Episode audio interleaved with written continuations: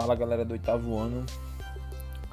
Bom dia para quem está ouvindo de dia, boa tarde para quem está ouvindo à tarde e boa noite para quem está escutando de noite. Vamos hoje falar sobre o nosso capítulo 5, Revolução Francesa. A gente começou abordando em sala de aula né, a França do século XVIII. Como é que a França estava né, nesse período, no século XVIII? A França ao lado da Inglaterra, era uma das mais poderosas monarquias europeias. Cerca de 28 milhões de habitantes, né, ela vinha sendo governada desde 1774 pelo rei Luís XVI e sua esposa, a rainha Maria Antonieta. Ao contrário da Inglaterra, por onde vigorava a monarquia constitucional, estudamos isso, né? ou seja, uma monarquia no qual o rei deve respeitar a Constituição. A França, a monarquia ela era absolutista. O poder do monarca praticamente era inquestionável. Naquela época, a França era também um dos principais centros irradiadores de cultura e de novas ideias da Europa. Festas requintadas, peças teatrais de muito sucesso eram frequentes no país onde brotavam né, inúmeros polos de discussão e difusão do pensamento iluminista. Seguindo essa linha, né, a atmosfera de requinte, suntuosidade que a França vivia também era marcada pela opressão de muitos e privilégios de poucos. Essa desigualdade se mostrava na divisão da sociedade francesa, que estava dividida basicamente em três camadas, que eles chamavam de estamentos, podiam chamar de estado ou de ordem. Vamos falar um pouquinho de cada um deles. O primeiro estamento ele era composto pelo clero da Igreja Católica. É a única religião que era permitida no país, né? Seguidores de outras religiões, a exemplos protestantes, os judeus, eles terminavam sendo perseguidos o clero representava aí 0,5% da população, isso girava em torno de 130 mil pessoas. Possuidor de muitas terras, estava dispensado de pagar impostos sobre as suas propriedades e sobre as suas rendas. Renda essa que vinha do dízimo que os fiéis eram obrigados a pagar. Já o segundo estado era formado pela nobreza, os cerca de 400 mil aristocratas que faziam parte desse grupo social eram proprietários de um quarto das terras francesas. Possuíam diversos privilégios, estavam isentos né, de pagar impostos, tinham direito é, de caçar, acesso a lugares privilegiados nas igrejas durante as cerimônias religiosas. Os nobres, então, eles terminavam vivendo das taxas dos aluguéis que recebiam do terceiro estamento. Os mais influentes faziam parte da corte e viviam com a família real no seu palácio, Palácio de Versalhes, que ficava ali nos arredores de Paris. Havia ainda, havia ainda a chamada nobreza togada, que era formada por aqueles que conquistavam seus títulos de nobreza, compravam cargos de magistrado para se tornarem juízes terceiro estado mais numeroso era constituído pelos plebeus. Era formado pelo restante da população, ou seja, mais ou menos 98% dos franceses. Nesse grupo existiam pessoas muito ricas, que eram representantes da alta burguesia, a exemplo, donos de fábricas e de bancos. Outros de posse médio, comerciantes, e também as pessoas muito pobres, como boa parte dos trabalhadores que eram camponeses ou que trabalhavam nas cidades que eram livres, chamados urbanos livres. Embora parte dessa população francesa fosse livre, havia ainda servos no país, resquício esse do feudalismo.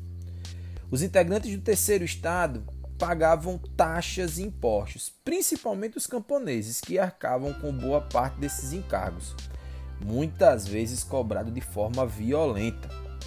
Por conta desses impostos, podemos dizer que o terceiro estado terminava sustentando os outros dois estados.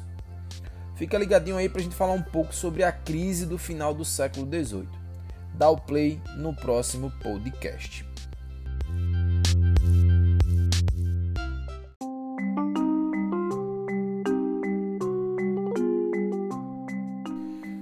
Lá, vamos falar agora sobre a crise final do século XVIII. Né? A gente viu o podcast anterior falando como é que estava a sociedade, como é que estava a França no século XVIII e a crise que terminou agravando a situação francesa no século XVIII. Né? De tempos em tempos, essa opressão é, sobre o terceiro estado terminava causando revolta à população. Afinal de contas, só eles terminavam pagando um monte de impostos, tendo que fazer vários, várias coisas. Né? Isso acontecia principalmente quando aspectos climáticos, como seca ou chuva, terminava prejudicando o cultivo né, do trigo, que era o principal ingrediente né, para o pão.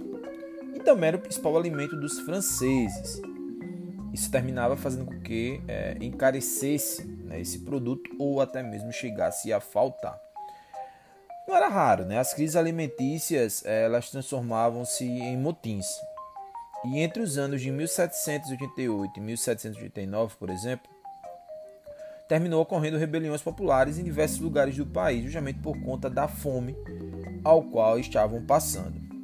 Outro fator que terminou contribuindo para aumentar ainda mais essa crise econômica é, foi a interferência da França na guerra a favor da independência das colônias inglesas na América do Norte, conforme estudamos no capítulo anterior, no capítulo 4.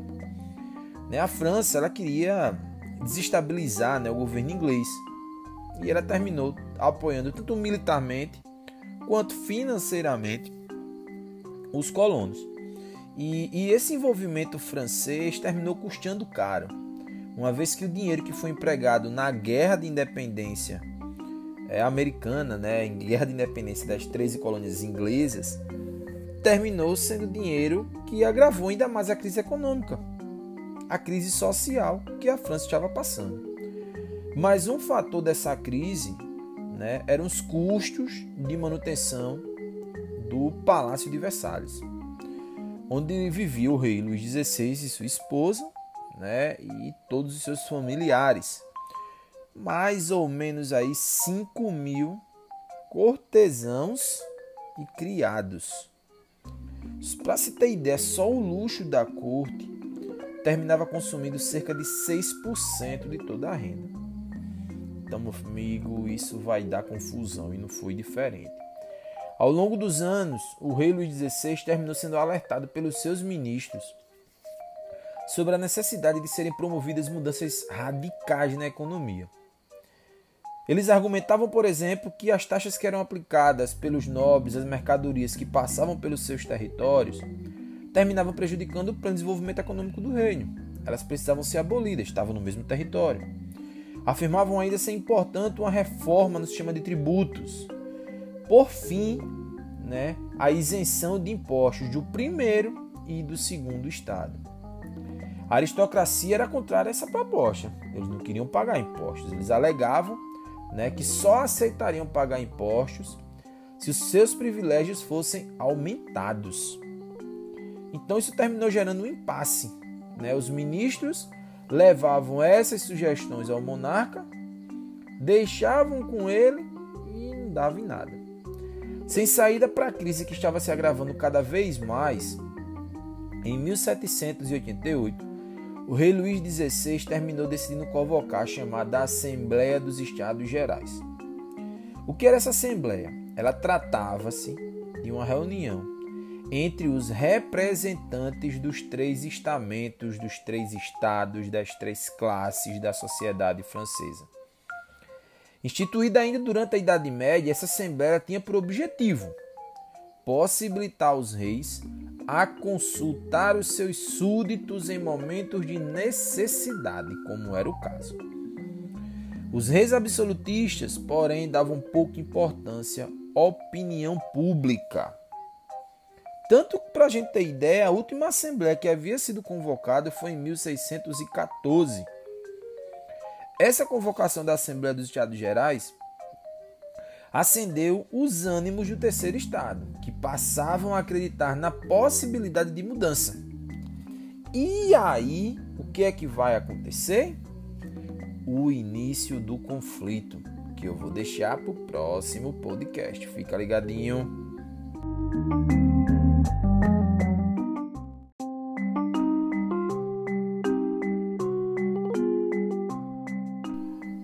Lá, vamos falar agora sobre o início do conflito. A gente falou no podcast anterior que o rei Luís XVI né, terminou convocando a Assembleia dos Estados Gerais. Assembleia é essa que a última vez havia sido convocada em 1614.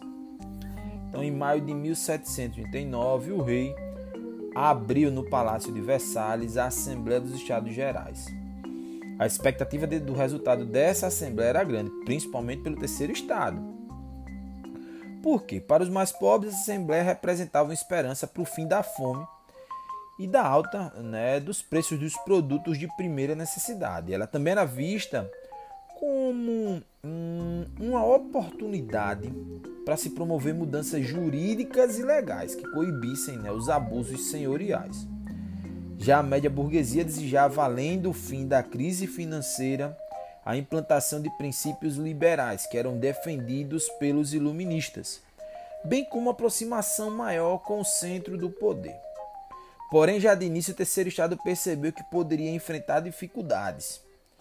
Isso ocorreu porque o rei e os representantes do primeiro e do segundo estado desejavam que a votação nessa assembleia fosse por estamento. O que isso quer dizer? O clero teria direito a um voto, a nobreza, direito também a um voto, e os plebeus a um voto. Os representantes do terceiro estado não aceitaram essa proposta. Eles sabiam que clero e nobreza iriam votar juntos e iriam ser derrotados. Por isso, eles propuseram o voto por cabeça. O que isso quer dizer? Cada representante da Assembleia vai ter direito a um voto. Em sua decisão final, o rei escolheu o voto por estamento. Então, eles, terceiro estado, ficaram descontentes e abandonaram o recinto e ocuparam um salão ao lado. Os representantes desse terceiro estado queriam discutir na Assembleia os valores liberais que eram defendidos pelos iluministas, como, por exemplo, o anti-absolutismo e a igualdade de direito. Essas ideias, que terminaram se difundindo rapidamente junto à população, terminaram conquistando vários adeptos, até mesmo entre os representantes do clero e da nobreza. Em junho de 1789, alguns deputados do primeiro e do segundo estado chegaram a abandonar a Assembleia dos Estados Gerais e se juntam ao terceiro estado, que se autoproclamou uma Assembleia Nacional. Sem força política para se opor ao terceiro estado, o rei determinou que os representantes do primeiro e do segundo estado se juntassem à Assembleia Nacional. Assim aconteceu no dia 9 de julho, a Assembleia Nacional terminou se autodenominando Assembleia Nacional Constituinte, ou seja, cabia a esses parlamentares elaborar uma constituição para que a França deixasse de ser uma monarquia absolutista para se tornar uma monarquia constitucional. Vamos ficar ligado para o próximo episódio que a gente vai aprender um pouco sobre a tomada da Bastilha.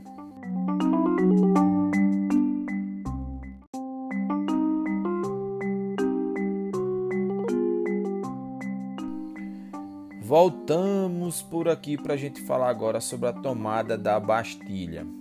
Falamos no podcast anterior, né, sobre a Assembleia dos Estados Gerais, onde o terceiro estado não terminou concordando com a forma de votação, se ausentou, começando assim, né, se autodenominando Assembleia Nacional Constituinte. Então, embora aceitar a situação, o rei determinou que soldados cercassem Paris. Temerosos das ações do rei, no dia 14 de julho os parisienses invadiram a Bastilha. Mas Nilson, o que era essa Bastilha? A Bastilha era uma antiga fortaleza medieval que era símbolo de poder absoluto dos reis. Nesse local, opositores um monarca terminavam sendo presos e torturados sem que houvesse nenhum processo ou julgamento.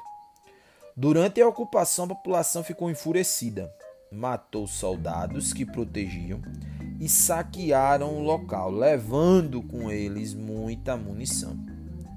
Libertaram os presos do local e saíram pelas ruas de Paris, saqueando e matando representantes da nobreza. A tomada da Bastilha em 1789 tornou-se um símbolo da Revolução Francesa. Mas por que? Ela representava o poder, a revolta da população contra o absolutismo e a desmistificação do poder real. As notícias de Paris terminaram se espalhando pelo reino e em muitas cidades e províncias o povo passou a organizar levantes violentos. No campo terminaram sendo queimados castelo, registro de dívidas, obrigações feudais, nobres terminaram sendo presos e assassinados. Todos esses episódios né, ficaram conhecidos como Grande Medo. Começou aí a Revolução Francesa. Ainda em Versalhes, os deputados começaram a agir rapidamente, porque estavam assustados com a situação que estava acontecendo. No dia 4 de agosto, os próprios nobres propuseram a abolição da maioria de seus privilégios. Imposto feudal, os senhoriais, tudo. Esse gesto representava o fim das tradições do feudalismo. Acabaram-se ordem de nobreza, do clero.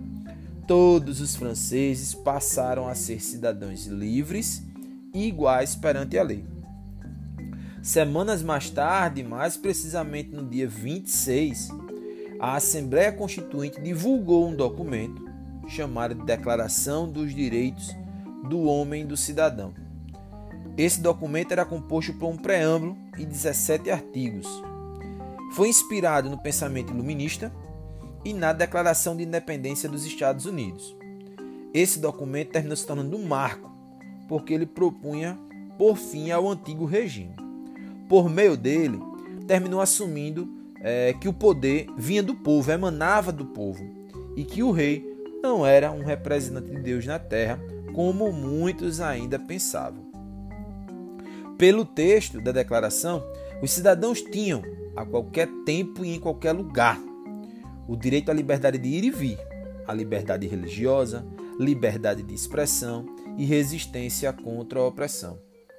Os trabalhos da Assembleia Constituinte terminaram sendo encerrados no ano de 1791, quando essa Assembleia terminou sendo dissolvida e transformada em uma Assembleia Legislativa. Pela primeira vez na história, a França estava possuindo uma estrutura de governo fundamentada em uma Constituição. Sendo assim, os poderes do rei foram limitados e a autoridade do Estado foi dividida em três poderes independentes: legislativo, executivo e o judiciário.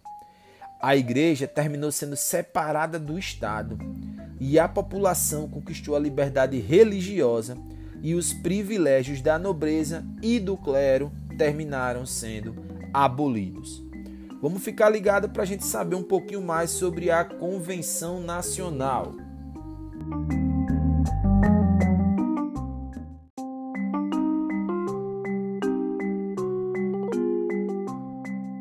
Vamos falar agora sobre a Convenção Nacional. Né? Em princípio, o rei Luís XVI ele parecia aceitar a Constituição. Né? Nos bastidores, na verdade, não era bem assim. Né? Ele planejava retomar o poder. Em junho de 1791, a família real tentou fugir para o exterior. A intenção do rei era obter apoio das monarquias absolutistas vizinhas, reorganizar forças militares para voltar e por fim esse movimento revolucionário. Porém, o plano dele terminou fracassando. Antes dele cruzar a fronteira, o rei e sua família foram descobertos e reconduzidos a Paris onde terminaram sendo encarcerados. Os ânimos no país se, se acirravam cada vez mais. E em setembro do ano seguinte, ou seja, 1792, a população derrubou o governo. Uma nova assembleia estava sendo chamada, agora de Convenção Nacional. Ela foi eleita. Ela apresentava muitas divergências. Dois grupos políticos, jacobinos e girondinos, rivais, e essa rivalidade vai ser bastante interessante. Por quê? Uma das primeiras medidas dessa convenção nacional foi declarar extinta a monarquia na França. Olhe que isso passou tempo, viu? depois de mais de mil anos, esse regime monárquico estava chegando o fim no país a França agora de vez iria ser transformada em uma república. Os parlamentares da convenção logo iniciaram os trabalhos para elaborar uma segunda constituição para o país. Ela ficou pronta em 1793 e trazia como novidades o direito ao voto a todos os homens. As mulheres ainda, infelizmente, não podiam votar. O direito de rebelião e uma declaração de que o objetivo do governo era o bem comum e a felicidade de todos. Vencendo a resistência dos girondinos, os jacobinos conseguiram que o rei Luís XVI e a sua esposa, a rainha Maria Antonieta, fossem a julgamento. Condenados à morte na guilhotina, o monarca terminou sendo executado em praça pública em janeiro de 1793. E a sua querida esposa, Maria Antonieta, em outubro daquele mesmo ano. Vamos ficar ligadinho para a gente escutar o próximo podcast falando sobre o período chamado de terror. Período esse que envolveu 1793 1794. Fica ligado.